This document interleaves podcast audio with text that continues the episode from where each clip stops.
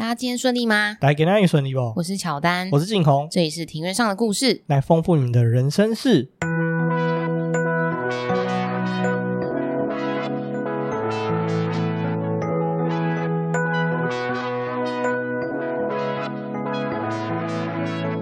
透过历史、书籍、电影、风土，带你进入那些看似很远却其实离我们很近的事，在这里扩散你我的小宇宙，还有那些故事所延伸出的观点。本节目透过 First Story Studio 上传，Google First Story 了解更多。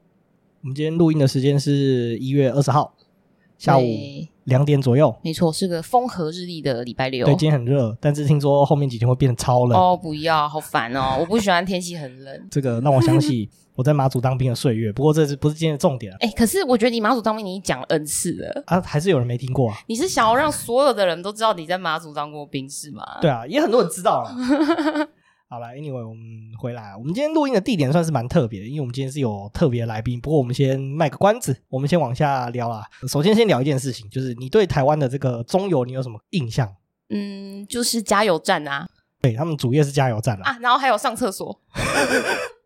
你就去荒郊野外的时候，你可能就是不知道去哪里借厕所，就是哎、欸，最快就是找加油站。对，没错没错，就是只有中油有这个厕所的的服务。哎、欸，就是而且中油的厕所不错，而且打扫的蛮干净的。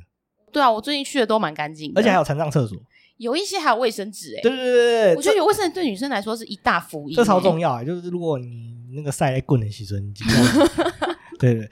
那我对中油的话，我还有一个比较特殊的印象，大家都知道嘛，我是化工系毕业的哦。对，我人生第一份工作在石化厂里面工作，然后后来就是算是在泛中油体系下的石化公司上过一阵子的班。那所以我跟中油的接触也比较多，就是除了大家比较熟悉的油品业务，实际上中油是把原油运进来，在做炼制的动作，所以中油很大一部分的生意就是在做炼制。那我们就把炼制的原料呢买进来之后，再去加工成其他的产品。比如说，像是中油会生产什么乙烯、丙烯啊，我知道大家已经听不懂是什么东西。总而言之，最后它就变塑胶了。那我们以前的公司是在做塑胶的。那我以前的工作呢，就是买做塑胶的原料。听起来很无聊。呃，有一点呢。哎、欸，所所以说，就是原油运进来之后，最大宗会做成的是呃塑胶的原料，还是说是把它就是炼成那个加油站用的油？呃，它有分成好几个体系。这个讲的话，我可能要讲两个小时讲不完。哦、好，我好像问错问题了。呃，再讲再讲下去的话，可能就可能。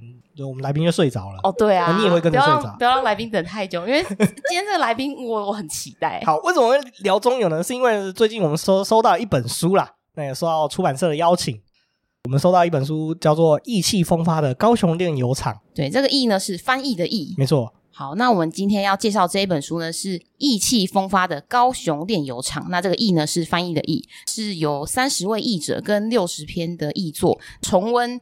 有一本月刊叫做《十岁》，这本月刊的呃开启的文艺之窗，作者呢是张其荣老师。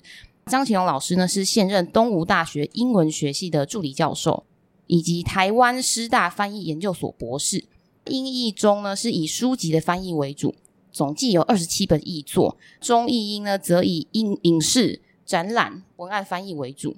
那这本书呢是台湾中油炼制事业部产学合作计划十岁月刊研究及专书出版计划的研究成果，是有委托漫游者文化发行的书籍。同时呢，本书也是张其荣老师的博士论文。那这个论文呢叫做《台湾戒严时期的翻译文学与政治》，以十岁为研究对象的姐妹作品。我们有查到老师其实很厉害，他有翻译过这两个作品，都是赫赫有名的，就是《傲慢与偏见》跟这个《大亨小传》。对对，了不起的盖茨比。没错，这是讲来大家大家都知道是哪哪两本世界名著。对，没错没错。那我们再聊一下说，我们看完这本书的这个呃，有一些想法。哦，我我的想法就是，我真的推荐给在学学生，尤其是高中生跟大学生，因为其实张老师的文笔非常的好，就是说你不会觉得张老师的词藻很华丽，我我觉得可以增进自己的那个。词库啦，就是说对写作能力是有很大的帮助。因为像我就觉得说，哎、原来就是可以这样子表达同一件事情，就是张老师的表达方式，呃，写作方式就让我觉得非常的精彩。嗯，那我看完的话，我是觉得很惊讶，因为毕竟我以前也是身为石化业的从业人员啊，我一直都觉得石化啊这种东西是离大家的生活很遥远、很冷冰冰的。可是发现中油居然以前有办过这一本杂志，然后而且还办了相当长的一段历史。对我来说，我看完之后就觉得说，哎、好像中油。感觉没有那么的冷冰冰，比较有那种嗯柔软的感觉出现了。对对，我我我也想要补充，就是说，哎，原来一群理工男可以翻译出这么有趣又这么精彩又多元的作品，对，对，对，就让我相当的惊讶。大家都觉得理工男是很无聊的，没有想到其实理工男也是有很柔软的一面的。没错，真的是大开眼界。没错，那这个我们刚刚提了那么久，有一本杂志叫《十岁杂志》嘛。那这边简单介绍一下《十岁杂志》。那这个《十岁杂志》呢，其实在这个一九五零年，就是战后没有多久就开始办了。一九五零年的三月呢，是由中油当时的协理叫做金开英先生，跟那时候的高雄厂的厂长叫做宾果，他的名字就叫宾果，就是宾果的那个宾果，蛮特别的，对对对，很好记耶，对对对，创办的。初期呢，这个这本杂志的主笔大多是中油当时的这个工程师啊。一路呢，这本杂志呢一路发行到了这个一九八九年的九月才停刊，几乎就是持续了将近四十年的时间啦。这本杂志呢，主要是以翻译为主啦，它的内容呢有包括像是小说啊、诗啊，以及把这个科学新知引入到国内给大家等等的内容啊。那在全盛时期呢，它的发行量到高达将近一万份。为什么会有这本杂志呢？其实大家都知道嘛，一九四九年发生一件很严重的事情，就是国民党兵败如山倒，对，直接节节败退，退到台湾。当时呢，中油公司它有很多个炼油厂，那高雄是其中有一个炼油厂在台湾嘛。那当时这个中油派驻在高雄炼油厂这个工程师啊，就是其实人心惶惶，因为派过来的工程师大部分都是陆籍的居多，所以说他们也就是有些人就是觉得说，哎，他想要回家还是干嘛什么的，所以其实厂区也是呃人心惶惶。加上说呢。当时中油主要的炼油的市场是在大陆，他把台湾炼的油之后会送到大陆去，大陆都丢掉了，那就没有市场。对啊，炼完不知道往哪里卖。对，哎，那怎么办？呃，所以那时候大家就是没事干啊，所以大家的心情就浮躁啊。那加上说当时的情况，就是原油的来源也失去了，所以说也没有油可以炼，所以大家就是浮浮躁躁的。那所以那个时候呢，就是这个金开英先生跟这个宾果呢，他就想说，哎、欸，要安定厂区人员的情绪，让这个工程师避免陷入这种呃胡思乱想。对对对对，而且当时来的工程师也是自己来的，哦、对，而且血气方刚、啊，对，又罗汉咖这样子，所以还是找点事情让他们做啦。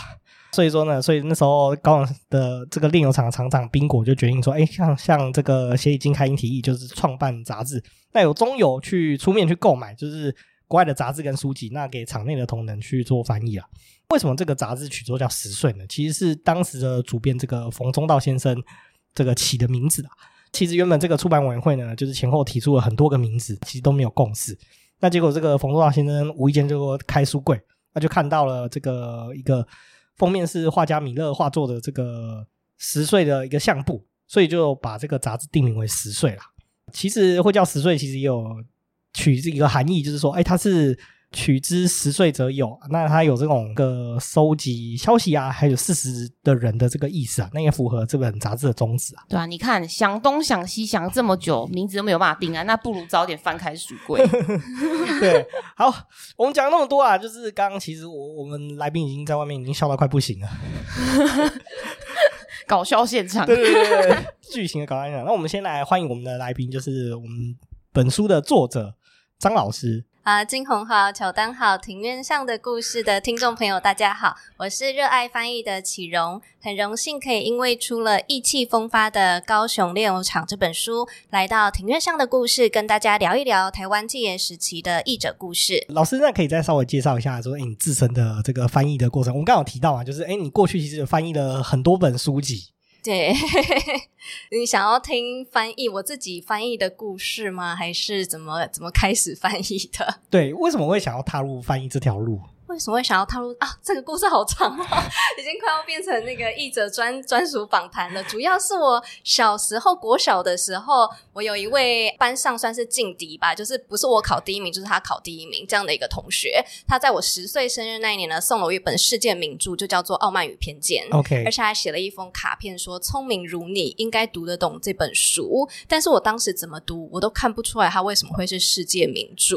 后来长大之后，我看了原文书之后，才知道。有可能是翻译的品质不是很好，因为原文书非常好看，可是我当时看译作的时候，文笔就是干巴巴的，一点都不好笑，一点都不有趣，所以就让我觉得，嗯，也许翻译这条路是我的一个啊、呃、未来想要做的事情，想要把它翻得好看一点，然后让跟我一样的小朋友 也都看得懂世界文学名著精彩的地方。这真的很棒。真不错，这是个蛮蛮贵的对手哦。对，我印象很深刻，他叫陈雅婷，真的印象超深刻。那你们还有联络吗？没有啊，没有了。主要是他后来就当医生，他是三类组，那我一直都是文组生，哦、所以人生道路就比较不一样。OK，原来是这样子啊，而且确实你讲的非常有道理。就是我曾经有看过一些原著的书籍跟翻译出来的书籍，那个翻译真的比较让人读得下去。我老实真的讲的是这样子，对对。后来就真的念了翻译研究所之后，就发现译者的诠释还蛮重要的。就比方说，我这次写这个中友的故事嘛，它其实也是一种诠释，不同人来写可能会写出不同的故事。所以就算是同样的原著，我相信不同的译者也都有不同的解读。这样子，没错没错。那在这过去翻译这二十多本书当中啊，就是你认为翻译起来最有乐趣的是哪一本书籍啊？翻译起来最有乐趣哦，我觉得整体来说最开心的是翻译一本瘦身书，因为内容非常的简单，就是每天大概可以翻译一万多次，还是觉得非常的轻松，因为真的很简单。哦、而且那本书是一个美国作家写的，所以它有一一个有一节说，只要用筷子吃饭就会变瘦，但是它就是一个文化差异，因为在台湾用筷子吃饭，我们还是会吃得很快，根本就不可能瘦。但是以美国人的角度的话，他用筷子吃饭吃得比较慢，可能真的就有可能变瘦。所以还因为这件事情跟出版社的编辑商量过，可不可以整节都拿掉。所以对于译者来说，那本书翻起来很愉快，因为是一个译者好像比较有话语权跟说话空间的书。但是像翻译《傲慢与偏见》啦，《大亨小传》啊，都是赫赫有名的名著，前面有很多的名家译本，所以翻译起来的乐趣比较是在破关。的乐趣，但是其实还蛮多辛苦的地方。对，哦、对，但轻松的话就是那本瘦身书，因为女生你知道，从小到大都看过很多哦瘦身的，对啊，就是很容易理解。要想说我自己写一本都行。对啊，身为一直跟体重奋斗的女性，有什么看法？哦，对啊。不过说到那个筷子哦，那个真的是看是。翻译的那个译作是面向哪样的市场？因为像台湾的话就，就就完全真的没帮助。没错，而且我在翻译那本书的时候，可能因为一边翻译，那个内容会变成你的脑中的心法的一部分。所以我翻译那本书的时候，体重都在三十八公斤，哎，哦，就真的体重一直掉。那我觉得天啊，还好还好，已经脱稿了，不然可能会变三十五公斤，你真的会吃不下哎。哦、然后或者是，过瘦了，对，就是你会。脑中一直会出现那个作者的声音，跟你说不要再吃了，就提醒你对，或者要怎么吃才会健康这样。嗯、对，印象很深刻哦。所以说翻译呃轻松的书籍跟难的书籍其实乐趣不同。那翻译难的书籍，像《傲慢与偏见》，那主要是让你觉得有乐趣的地方，应该是成就感吧。对啊，成就感，或者像这几年做文案翻译嘛，会把一些啊、呃、广告台词翻成英文，然后出国的时候看到，哎，这是我 翻译的英文广告台词，也会觉得蛮有成就感的。那真的是蛮。棒的，对，这个很值得跟身边的亲友炫耀说，哎，这句话是我写的哦，但不行，我翻签那个保密条款。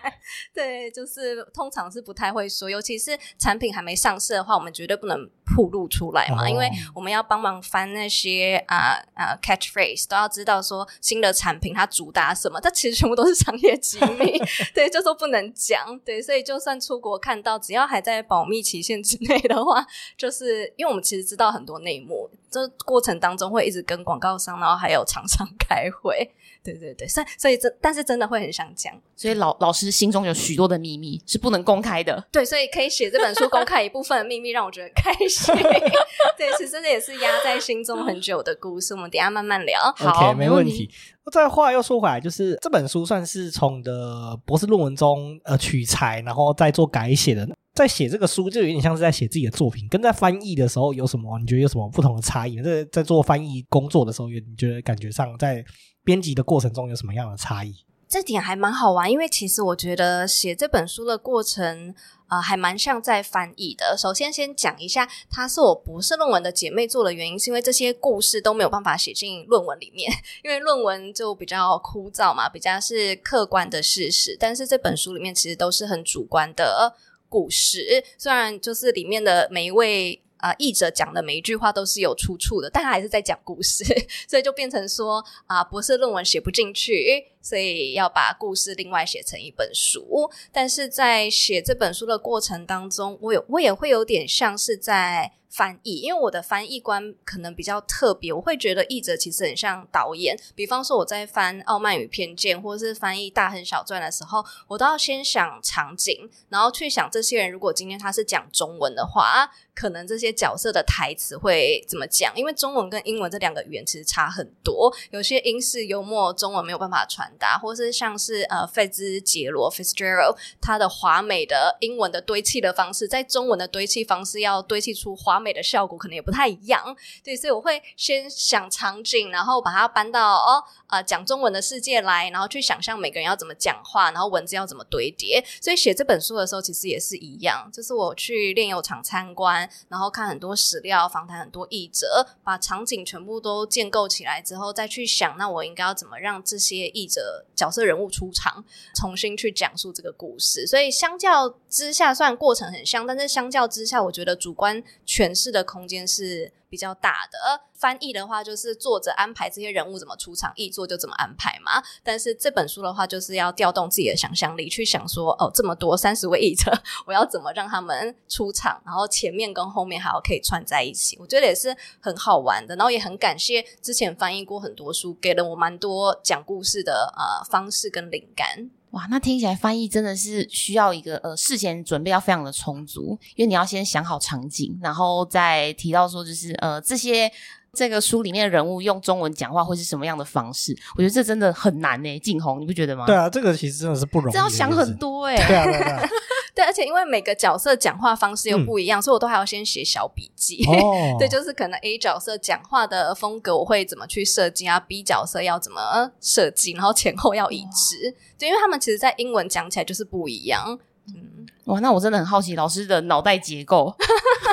我就开给你看一下，就 一定一定是非常的缜密的，啊，一定是跟那个电路板差不多吧？应该每个人的都一样吧？对。比较理工男的脑袋。为什么当初在念这个翻译研究所的时候，会想要用呃这个中游十岁杂志故事作为你这个博士论文的主题呢？哦，这就要先讲一下啊、呃！我在念博士班的期间呢，是当一位叫做赖慈云教授的研究助理。赖教授他主要研究的是戒严时期啊、呃，台湾这边英美小说的翻译品质研究。所以我当时帮他收集了非常非常多台湾这边戒严时期出过的翻译小说，大概有一千多本，可以去国图查资料。国图那时候直接把我列成黑名单，就是看到我就觉得说：天哪，我又来了，又要来借书。对，所以在这个。个查找的过程当中，嗯，赖教授他就发现说，其实台湾大部分的英美文学小说都是翻译自一九四九年之前中国大陆出版过的作品，所以其实就是翻译，这是当时研究得到了一个结论。可是有一本很特别，就是十岁译重出的《海狼》，因为《海狼》这本。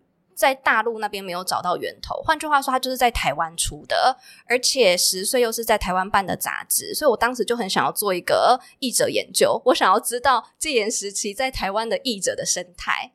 因为看书的话，他们就全部都在大陆嘛，那些译者也都没有来台湾。嗯、那我就很好奇说，那难道戒严时期的时候，台湾的翻译圈就是真空吗？都没有译者吗？那因为《海狼》就是呃美国文学 Jack London 的著名作品嘛，所以我就很想要知道那个译者是谁，所以就开启了我的。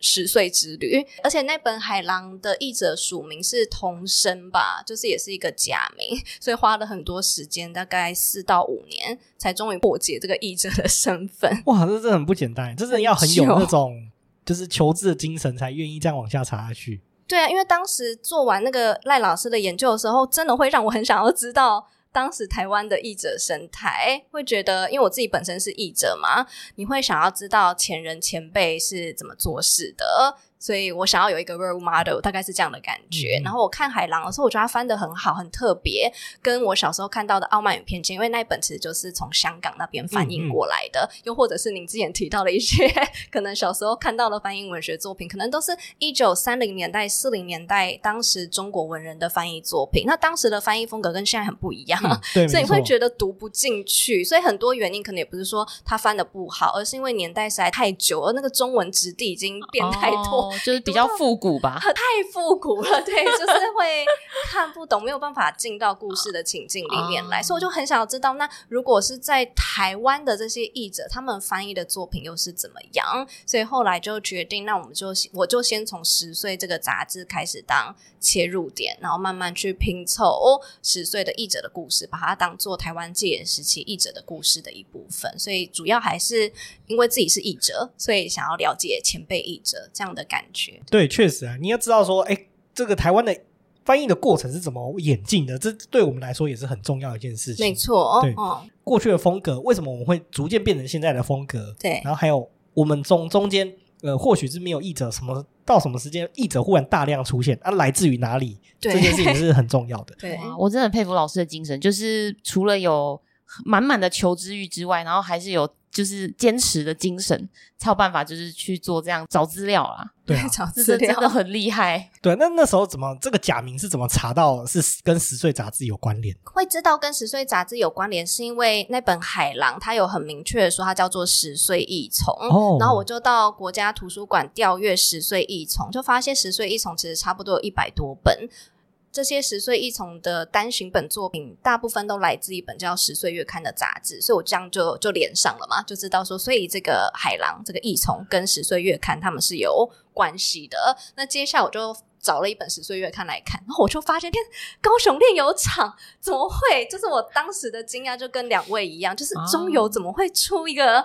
文学作品，然后文学杂志，然后这么的精彩，这么的好看，所以我当时一开始我想要最直观的，就是直接去找中油的退休委员会去帮我的忙，让我知道说，呃，这些人到底是谁。但其实中油它算是国营企业，而且它在戒严时期其实算是军方的机构，因此完全资料都是保密到家。我记得我在退休委员会的门口站了大概至少三四个月吧，就是 有有事没事就去晃一下。他在台北车站那边，嗯、然后就去打招呼。后来好不容易就真的进去，我就觉得说，退休委员会像一栋楼里面，我随便抓一个人来问，应该都会有，就是十岁的译者。对，后来真的让我抓到了第一个，然后再来就有点像绑粽子一样嘛，就是粽子一拉起哦，串起来了，对，就串起来，底下就非常非常多的译者，就是知道他们的呃资料，主要是第一、第二、第三位译者，我就请他们。便是说，哎，请问这个笔名你还记得是哪一位译者吗？所以就凭他们的记忆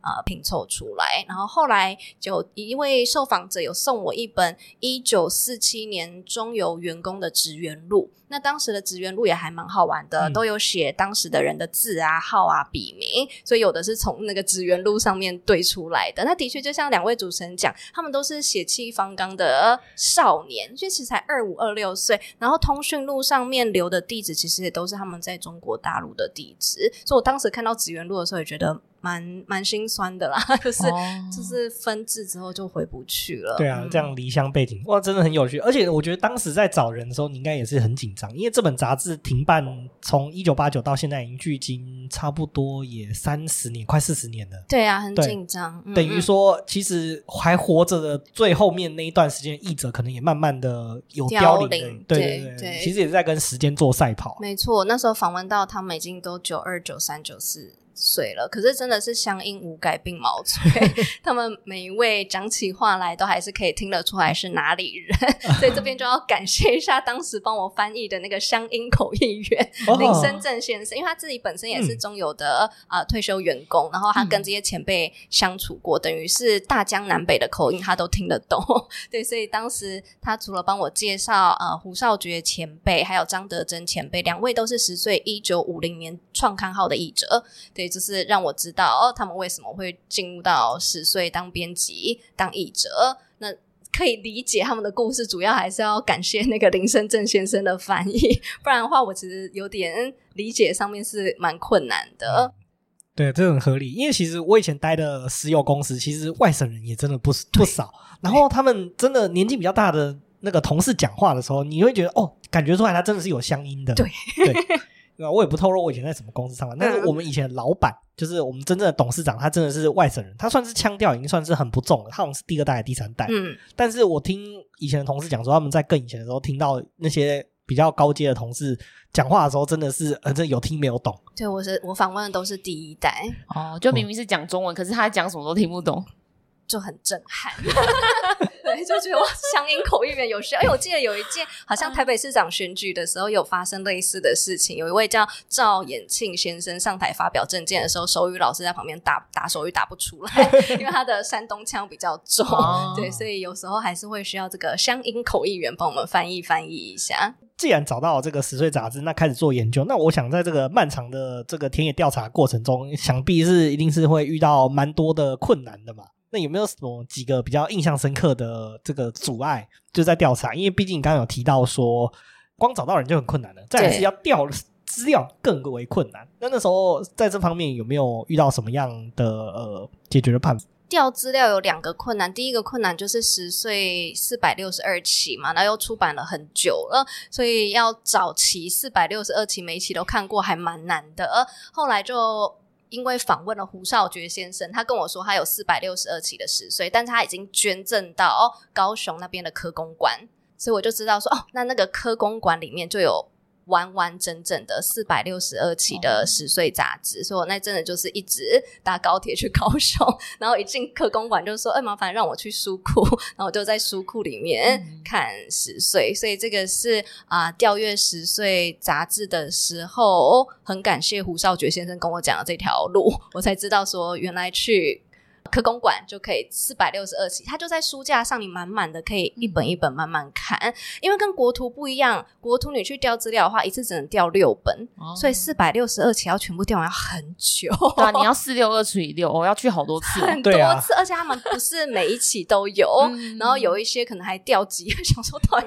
对，有些关键的地方就掉页。然后第二个很困难的地方是原文很难找，因为毕竟我做的是翻译研究，所以还是要看原文。那当时的译者其实他们翻完之后不会告诉你这篇文章的原文篇名是什么，不会不像我们现在如果翻了《傲慢与偏见》，就会说是《The Prime Prejudice》，就是会给原文的篇名嘛。嗯、当时完全没有，所以就只能用一个很粗。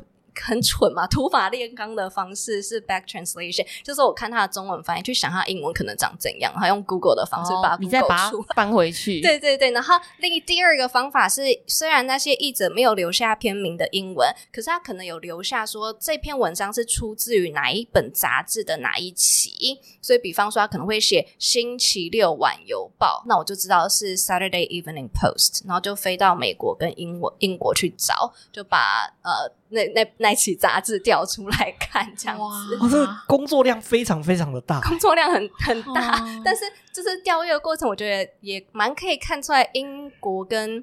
美国的历史长度是有差别的，因为比方说，你去调那些二十世纪初叶跟啊、呃、中叶的作品或者是杂志，美国那边就是会小心翼翼，会带你到那个 rare books 那个叫啊、呃、善善本图书室，嗯、你就要戴手套，然后在专员的监督下这样慢慢翻，然后也不能拍照或什么的，只在旁边写笔记。嗯、然后英国就没有，英国人去大英图书馆，他就直接放在书架上，然后就或者是你只要填一下调阅单。就调出来给你看，是，嗯、而且还会问你说，你为什么要看这些垃圾？对，就觉得哦，两两边对待这个书籍，那个这个同样一个年代的书籍方式蛮不一样的，很好玩。所以我后来比较多就是去大英图书馆，因为调阅起来比较轻松，比较轻松，对对对，方便许多。对啊，我至少可以翻拍或什么的。我记得那时候在美国说，说、嗯、天啊，还要这样一个一个这样写下来。就是你要自己抄他的英文写什么，嗯哦、就变得我有一个自己的抄本，嗯、就还蛮好玩的经验，或是辛苦。对对对，后来他们跟我比较熟之后，会让我带笔电进去打字，哦、对，哦、因为他就因为我会。几天连续一直去嘛，我毕竟我住台湾，我不可能每天悠悠哉哉的去图书馆，嗯、所以都是一进去我都会调到他那一天的调阅上限。那我记得当时是二十本，所以他们就会觉得说，怎么又是你，怎么又是你？然后后来就跟他讲一下，我是在做这个啊、呃、研究之后，他们觉得也蛮蛮能理解，觉得蛮辛苦的，嗯、对，所以就让我带笔天进去打字，不然一开始真的只能用手抄，就觉得啊，好像回到一九四零五零年代的感觉，就体验一下前辈。就是做研究的感觉。对，我觉得前辈们其实翻译对我来说也很不可思议。像我们现在不知道东西，就是 Google 嘛，或是有很多线上的资源帮助我们。嗯、那当时的前辈完全就是凭凭着自己个人的学养在翻呢，我觉得非常非常佩服他们。这由此也可以看得出，就是英美之间的差异，尤其是英国就有一种 啊，这个如果没有用羊皮写的，我们都觉得是新书的感觉。对，因为他们有那个 manuscript，就是这是中古世界，那个东西都是他们才觉得那个是 rare books，然后这种印刷的都不算，就觉得是垃圾，他们觉得太现代了，对，很现代。那除此之外的话，既然研究开始中游主题之后，那这你是怎么跟中游的人搭上线的？因为据我所知，好像这本书其实是中游也提供了蛮大部分的帮助，这样。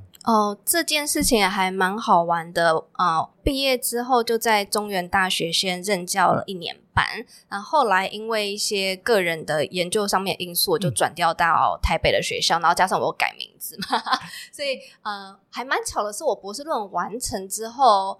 中油那边的高雄炼油厂就关厂了，然后他们开始要做文资转型，嗯，所以他们现在其实已经朝文化园区的方向在做在走。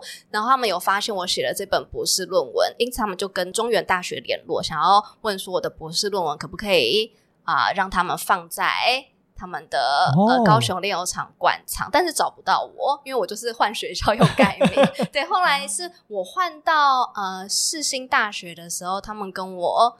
联络上，就是透过中原大学里面的老师牵线联络上我。那我当时听到之后，当然是觉得很棒。可是如果更好的话，我会还蛮希望是重新写一本书的。因为如果是想要更让大众知道高雄炼油厂的翻译故事，我相信应该没有人想要读我的博士论文，因为大家都会觉得博士论文很遥远又干巴巴的。我还记得我那时候博士论文写完的时候，给我妈看，我妈翻了一页就说：“天哪，好无聊！” 她说：“你怎么都在做这么无聊的事情？”但是可能是那句那句话让我就觉得说，哦，那如果真的要放在文化园区放博士论文，好像大家没有什么兴趣，所以我就自己跟中油提案说，那是不是我们一起合作写一本书这样子？然后还蛮幸运有得到呃长官们的认同，对。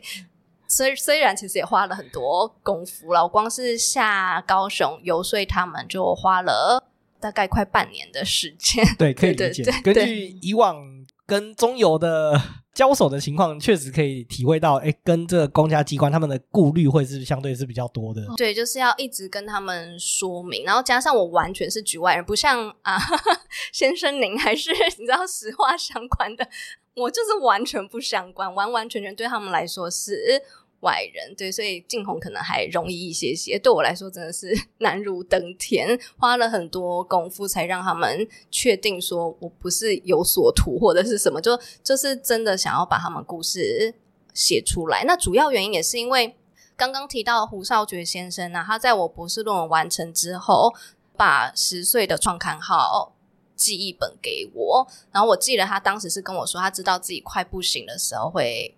就是有点像托孤的这种感觉，把书寄给我，就觉得说前辈们都一直心心念念的这个杂志，可是这个杂志却逐渐被历史淹没掉，都没有人听过，没有人知道，很可惜。对，所以我就觉得，既然有前辈托付给我这个重任，我就应该要。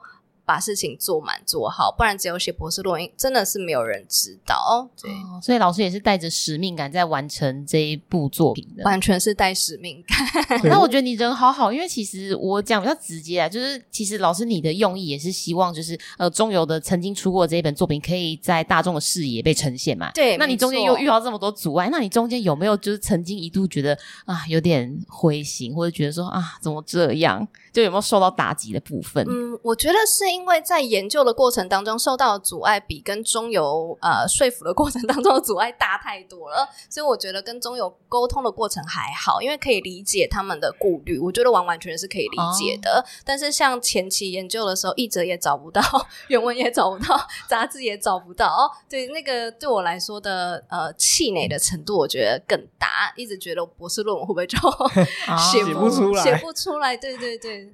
啊，我想也是啊，因为应该是说你前面可以克服那个呃找不到作者、找不到作品的这个困难，有真人面对面的这种交涉，应该不算什么。对啊，就觉得哎、欸，都已经见到人了，对不对？哦、而且 我其实真的很高兴中油答应这件事情，嗯、因为其实高雄后进官场的时候，我其实蛮难过，因为我之前是从业人员，对，我知道说实话，在台湾的这近代的发展史中，它是占有一个非常非常重要的一个地位，它有它的任务。那我们也都知道说，在经济发展的同时，会带来非常多的。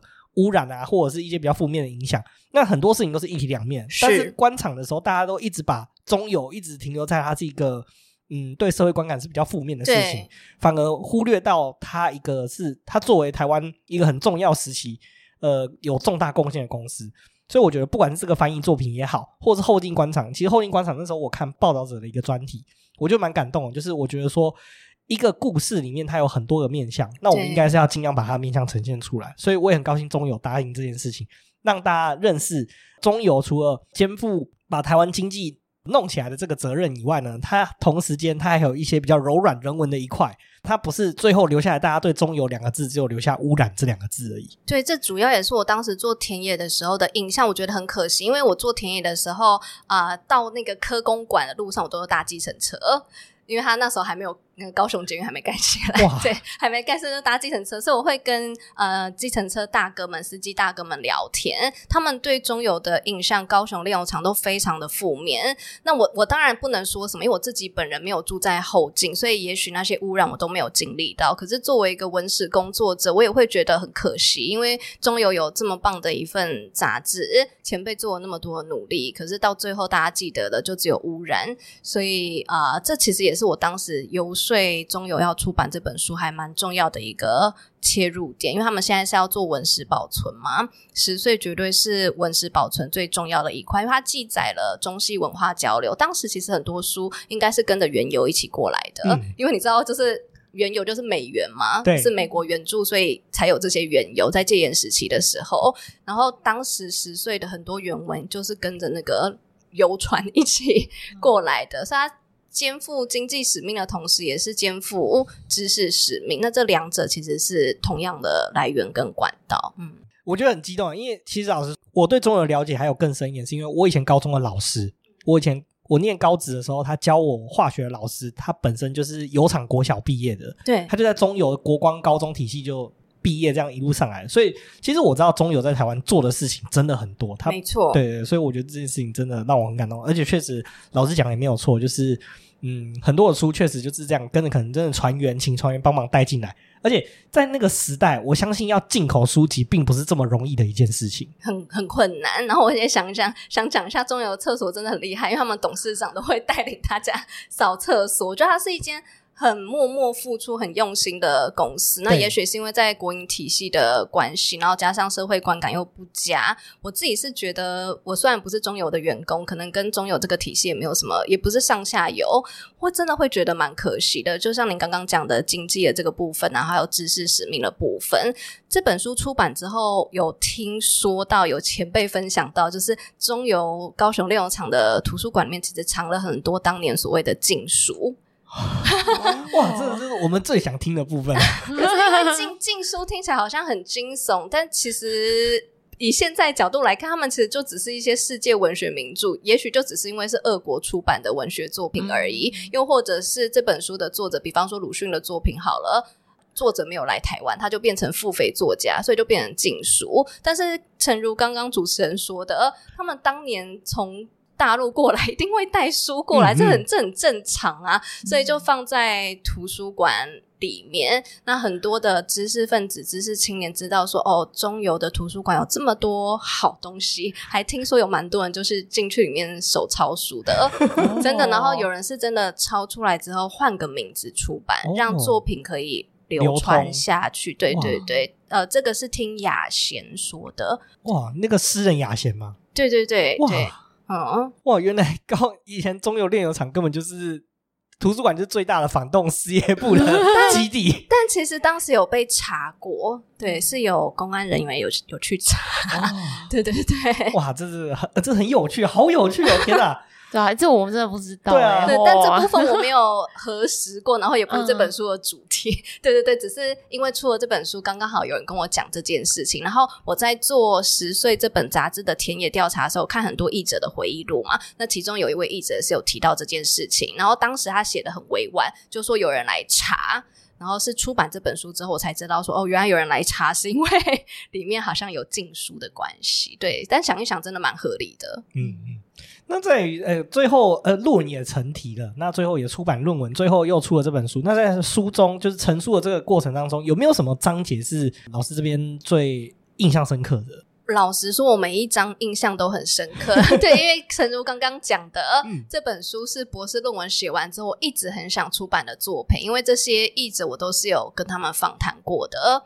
默认主编佘小颖女士，我有去访谈她，嗯、然后又有前辈有点说托以重任，希望我写这些故事出来。所以这些故事每一则都压在我心中压了很多年，原因就是因为我听到当下都非常的震惊，印象都很深刻，所以要我挑某一张印象深刻有点困难。但是我有揣测，大家最想听的可能是政治受难者的 这这个部分，因为我当时听到的时候非常的震惊，很难想象在小小的牢房里面要怎么翻译。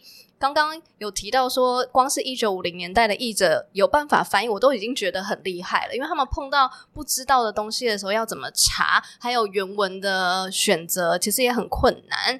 就是这些已经造成很多障碍。然后你现在在绿岛的 监狱里面，到底要怎么翻？那我当时是读到非常多的史料，都确定客观确定有这件事情，脑袋告诉我这件事情，但是我心里其实还是觉得很难接受。然后是一直到二零一八年的时候，我真的有到绿岛去，当时有碰到三位政治受难者，然后跟他们访谈之后，就确定了他们当时的狱友就是十岁的译者，是真的有在监狱里面翻译，然后也透过那次的活动，我才知道。当时的政治受难者其实都是高知识分子，嗯、对，都是呃语言能力很强、嗯、很博学、想太多，然后政府希望你 不要想这么多，想少一点的人，嗯、所以他们在狱中翻译，其实也有一一点点思想感化。就像我一开始讲的，我在翻译瘦身书的时候，我就会一直变瘦。啊、对，所以他们在狱中提供的原文的来源都是很干净的。不会有一些反动思想，都是检查过之后的，嗯、所以也许也是有一些啊、呃、思想感训上的 效果吧。毕竟有一阵子是典狱长下令要大家反的。那时候我在看这个章节的时候，我其实就很有印象深刻。我看到说，哇，政治犯还能翻译，那政府都不怕反动吗？然后甚至到后来说，其实我觉得典狱长的决定也是相当的有勇气。对，因为毕竟在那个年代。你政治犯的身份比较敏感，还愿意让他翻译，然后呃，代表说这个典狱长他相对来说，他也觉得说知识的传播还是一件很重要的事情。对，然后在访谈的时候啊、呃，有一位政治受难者说，典狱长是后来应该是很虔诚的基督徒，哦、所以也是有想要发挥一些人道的精神跟关怀，让政治。受难者在狱中比较好过一点点，因为稿费蛮优渥的，也可以让他们生活实质上好过一点点。然后他们又是高知识分子，如果有书可以看啊，翻译出来可以跟大家交流的话，应该也会舒坦一些。对，没错。其实我们再聊回来十岁的过程，前面有有提到十岁是一本翻译杂志啊。当时其实会以翻译为主题，其实也是有原因的。这书中其实有提到说，因为。嗯，如果说你要做创作，那相对就会比较敏感一点点。那翻译的话，相对它就比较中性一点点。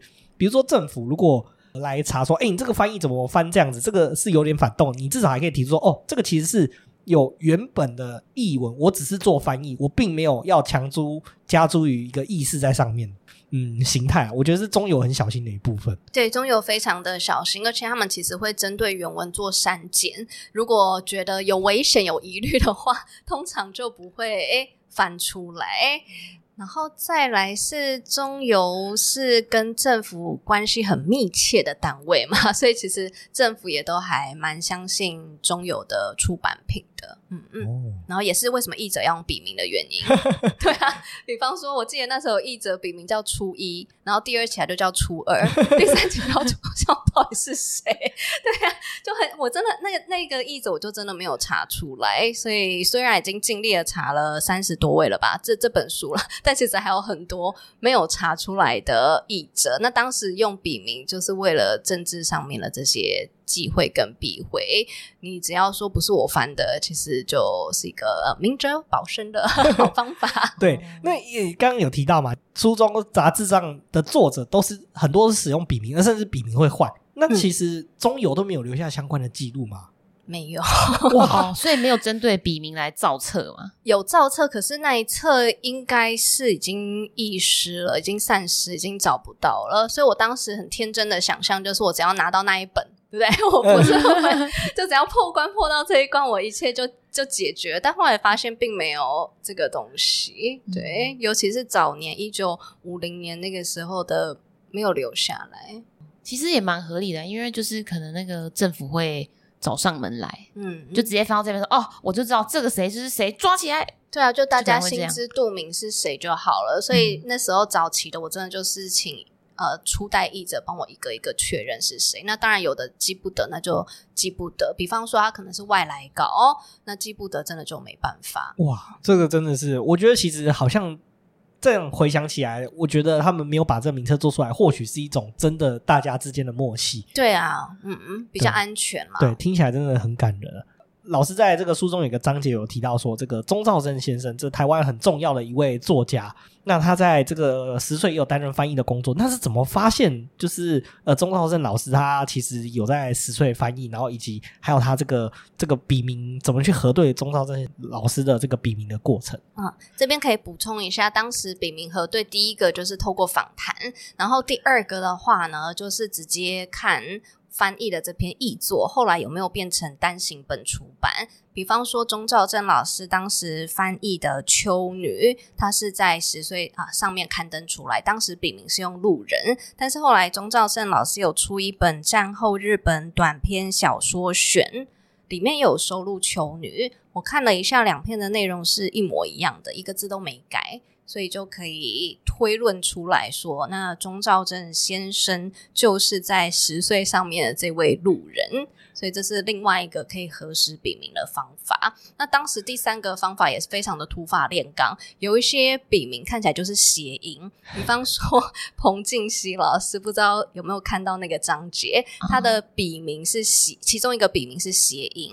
那我就直接写信给彭老师，因为彭彭老师是台大文学院的院长，那我自己也是台大体系毕业的，所以就就着这个因缘 写信问老师，然后也很开心，老师就直接正面回复说对。这就是他当时的笔名，所以当时其实做了很多所谓的陌生开发嘛，就是就想说，哎，有一个还有一位叫唐元丽的女士，我就直接 Google 这个名字，然后发现，哎，真的有这个人，而且还直接带带到他的脸书页面，我就在脸书上直接丢 讯息给他，就问说，这是不是他的名字？他是不是真的有帮十岁翻译过？然后就发现，哎，真的有，然后就因此就查一下那唐小姐。当时的社交圈问他说：“还有没有其他人知道有在翻译的？”就这样一个一个拼凑起来，所以总共就是三个管道。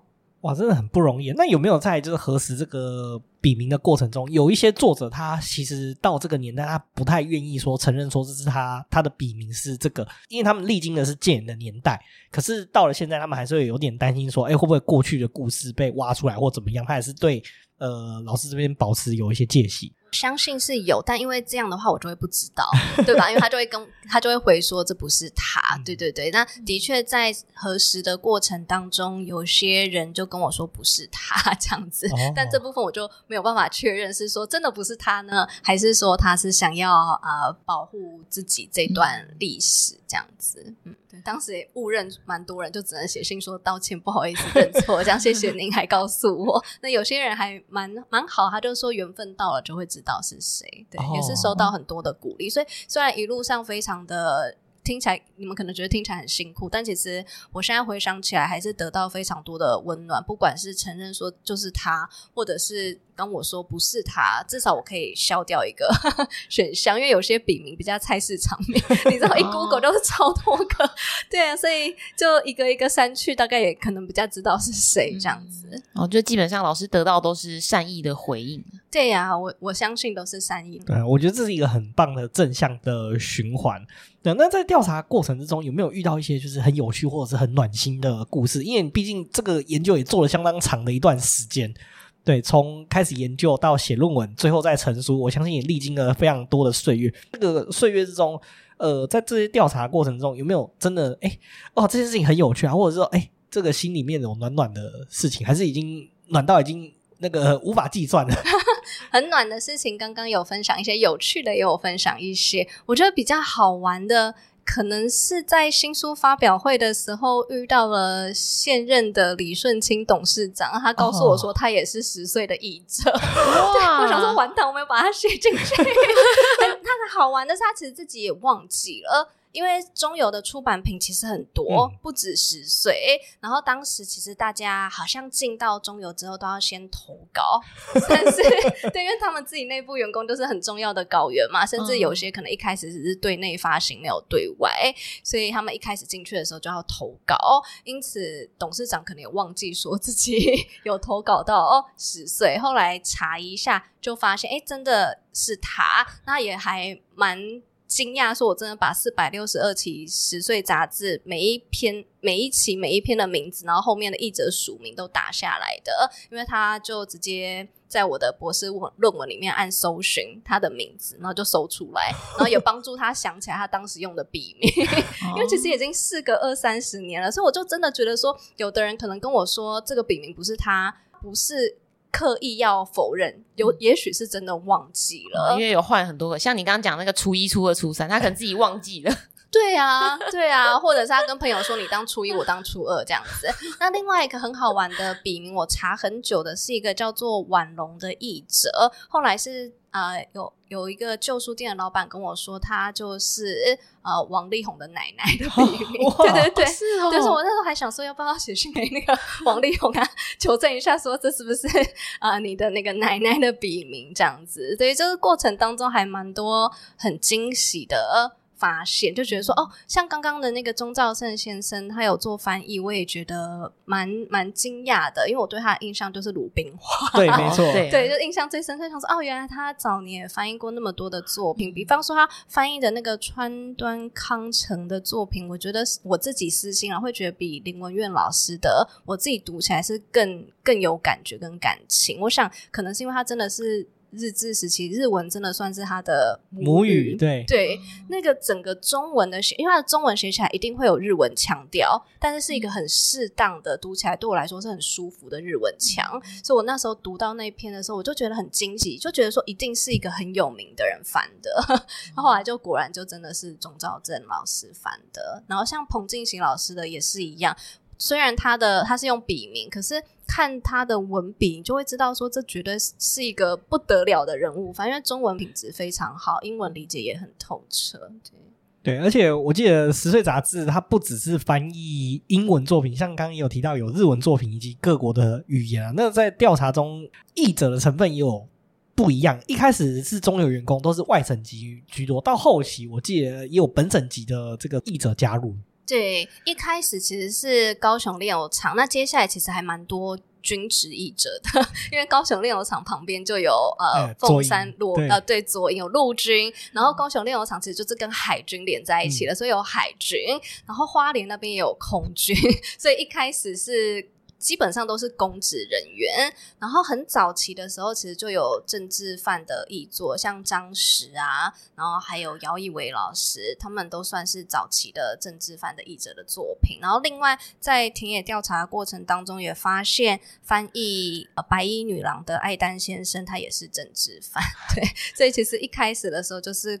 啊、中游员工，再来就是公职人员、教职人员，还有军职人员，这是第一批的外部译者。其实也是围绕着中游周边，然后大部分都是外省籍。后来才渐渐有一些呃，像呃林板桥林家的后代，对，那个应该是汤先生，就是台肥的汤先生，汤总经理鼓励他翻译，所以投稿到十岁的，比较像是一个。模范，让台湾人看一下，说你们只要努力，嗯、也可以有办法写文章、做翻译、登出来，大家都可以看得到。因为毕竟当时大部分的台湾籍的呃人士都还在学中文的阶段，嗯嗯，所以那应该比较是一个鼓励性质。那我相信后来的像钟兆政老师，应该就是受到鼓励，所以开始投稿到十岁。然后到后期有些译者，我记得有一位我在博士论文里面有写到，姓姚，叫做姚月桂女士。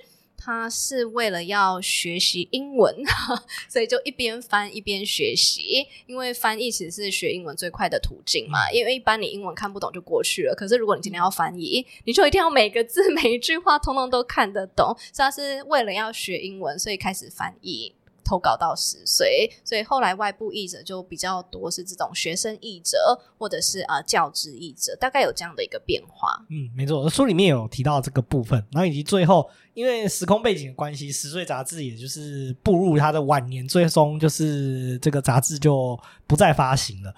呃，老师这边也有访谈到最后的这个主编佘女士，那呃我在书中看到佘女士其实对这个十岁杂志有很多的不舍，因为她从从读者。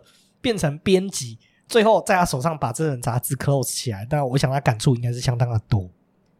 对，那佘女士的话也是有非常多的故事，我是要放在心里当秘密的。啊、对，有一些是各自嘛。那我当时我我可以讲一些访谈的时候印象很深刻的呃事情，主要就是他有提到有一位译者，他每次拿到他的稿子都觉得这个。译者的字很不一样，是到力透纸背的地步。后来他每一个月每个月都收到这个译者，他就开始关心他，了解他，他才发现他其实是小儿麻痹患者，就是真的是用生命在翻。所以我觉得对主编来说最不舍的地方是他其实跟很多译者都建立了很深的情感，但杂志现在很突然上面长官说要收起来，就就收起来。那当然。因为原因其实就是因为著作权法，所以不像早期的时候，哦十岁可以想要翻什么就翻什么，甚至译者想要翻什么就可以翻什么，因为完全没有著作权法的规范，我们完全不需要去跟国外购买版权。呃、版权对，可是著作权法一实施之后，中有身为国营机构的领头羊，一定要哦。照着走嘛，所以长官就只好直接下令说这个杂志要收起来。那佘女士当时收到的时候是非常的惊讶跟呃讶异，因为她很突然就收到一纸命令，所以可以看得出来收在那边对她来说有非常多的不舍。可是她在客观上还是。告诉自己说，现在是电脑的时代，杂志应该就渐渐没有人在看了。我相信他自己感触也很深，毕竟他在当读者的时候，十岁的发行量是一万份，那他接的时候，其实发行量已经变少了，他有点像是临危受命，因为初代的元老都已经出国，人都不在台湾，他们其实找不到一位。出版委员跟编辑来负责这件事情，所以他其实接的时候，十岁的状况就不是他小时候读的时候这么好。嗯、但他凭着他对十岁的爱，还是努力的力挽狂澜，翻译了很多知名的畅销作品。所以我当时访问他的时候，我是对他翻的《爱的故事》印象最深刻，因为我们当时高中的英文阅读教材就是要读那个《爱的故事》，然后我就想说这个。因为我比较不浪漫，我就觉得这个为什么会诶要读？那是做了这个十岁研究，还有访谈蛇主编之后才知道，因为他翻的《爱的故事》当时非常红，就是他翻的那个版本非常非常红，所以导致我念高中的时候，我的高中老师们都还是记得他翻译的那个版本，所以要求我们都要读《爱的故事》。所以我觉得他很努力。后来收掉的时候，哦，他虽然一直说服自己，可是从他的言谈当中可以感觉出来，他其实。一直到今天都还是蛮舍不得的，尽管他讲的很泰然风轻这样，对，就是说优雅的下台一鞠躬，接下来就是电脑跟网络的时代。但你听他讲往事的时候，可以看得出来他很激动，尤其是他跟那些译者的情感是非常深厚的。嗯，嗯，没错啊，那就跟就是像老师讲一样，十岁杂志到了一个尽头，然后其实我们这期节目也差不多要收尾的阶段，就跟。故事开始，故事终究也是要有个结束啦。那其实我们也很高兴，就是老师今天来我们节目上，就是跟我们分享这本书的背后的故事。其实我觉得很高兴，因为我觉得说，不管你有没有读过这本书。今天提到的内容，就好像就是在增进你的知识库一样。那我也非常欢迎，就是说，诶，有读过这本书的呃听众，那可以再翻阅这本书，你会得到不同的乐趣。那如果呃没有看过这本书的这个听众的话，也可以因为听了我们今天这个故事，让你对这个这段历史有兴趣，那可以去了解说，诶，中油当时到底发生什么故事？我觉得这个这本书帮助你填补了，嗯、台湾战后一路到。近代台湾翻译的这个演进的历程，我觉得也是一段非常有趣的故事。而且你也想知道说，很阳刚的这个中油到底是怎么会办一本杂志，然后背后的秘辛有什么？然后以及你很好奇说，以前你看不下去的那些文字到底是怎么被翻译的？你就可以去理解说，以前的人翻译的想法是什么？呃，现代翻译家翻译的。呃文学作品，你可以看得下去，到底差异差在哪里？我们用理解的角度去看过去，我觉得是一件非常有意思的事情。而且我觉得今天很有意思的部分是，就是呃，因为老师来上我们节目的关系，我们才知道说，哦，原来翻译的工作是这样子进行的。因为其实我跟静红，我们对翻译这一块，就是就是几乎可以说是不了解啦。对，没错。因为我是想，哎，就纯纯粹把就是呃英文或者是说呃外国语言，然后翻成中文。哎，其实不是，原来前面还有这么缜密的编排，然后跟这么这么大范围的去安排这些工作。对，这实属不容易。翻译除了要精准以外，你还要把它的那个场景情境写出来。而且翻译，如果你纯粹只是翻译字的话，你没办法传达出那个优美的感觉。其实我觉得翻译，如果说翻译的没有那么到位的话，相对来说要呈现作品的感觉就会失真。我们到现在透过这本书，透过老师的讲解，能知道翻译是一门非常精妙、深层的学问。谢谢，我在做这个 十岁研究的过程当中，也深深有体悟，翻译真的很不简单，尤其是前辈译者们。所以非常感谢两位可以邀请我来跟大家谈这本书，希望大家也喜欢这本小书《意气风发的高雄炼油厂》。很荣幸的，今天漫游者文化有赞助我们这个一一本《意气风发的高雄炼油厂》这本书哦。想要来举办一个抽奖活动，然后抽出幸运的读者可以获得这一本书哦。没错，你要怎么举办呢？好，那就麻烦听众朋友来关注我们的 IG 账号，我们会在 IG 发一篇贴文，就是针对抽这一本书的抽奖活动，会有一则贴文。先大概讲一下我们抽奖的方式。步骤一呢，就是先到我们庭院上的故事 IG 找到这一篇贴文，然后在贴文按赞。第二个步骤呢，就是要追踪我们的 IG 账号 Story on the Yard，在放大镜上搜寻庭院上的故事。然后呢，再来就是同时要帮我们追踪漫游者文化的 IG。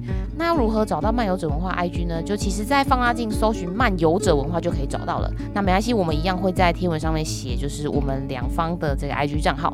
然后第三个步骤呢，就是在我们的庭院上的故事这一篇抽奖贴文底下留言，留言写下我要看意气风发的高雄炼油厂惊叹号。然后，并且标注你们两个朋友。那这样的话，我们会在这个这篇贴文发布一个礼拜之后，我们贴文会写说，就截止的日期，在那个之前留言的朋友才有获得抽奖资格。然后我们会公，最后我们在 IG 上面公布我们的抽奖得奖人。再麻烦这个得奖人再私讯给我们，我们再联络你，再把书寄给你。这节目就差不多到这边。那喜欢我们的节目的话，欢迎到 Apple Podcasts、Spotify、Mr. Box 还有 First Story 帮我们打星、评分、留言，并且分享给你们的朋友哦。也欢迎追踪我们的 IG 账号是 Story on the Yard，你可以在放大镜搜寻庭院上的故事。那 IG 上面会有我们的一些生活动态、景点推荐，还有 Podcast 跟书籍影集的推荐哦。那这一集我们也是要在这个宣传一下这本书，就是意气风发的高雄炼油厂，那是由这个漫游者出版社出版的这本书籍，现在在博客来以及各大通路，先不管。线上线下都还可以呃买到这本书哦，那也欢迎大家就是听完这集节目之后到呃书店啊或者是网络书局进行购买。对，然后我们一起来欣赏张启龙老师精彩的作品。没错，那不管你在什么管道留言，我们都会在节目上回复哦。我们下次见，拜拜。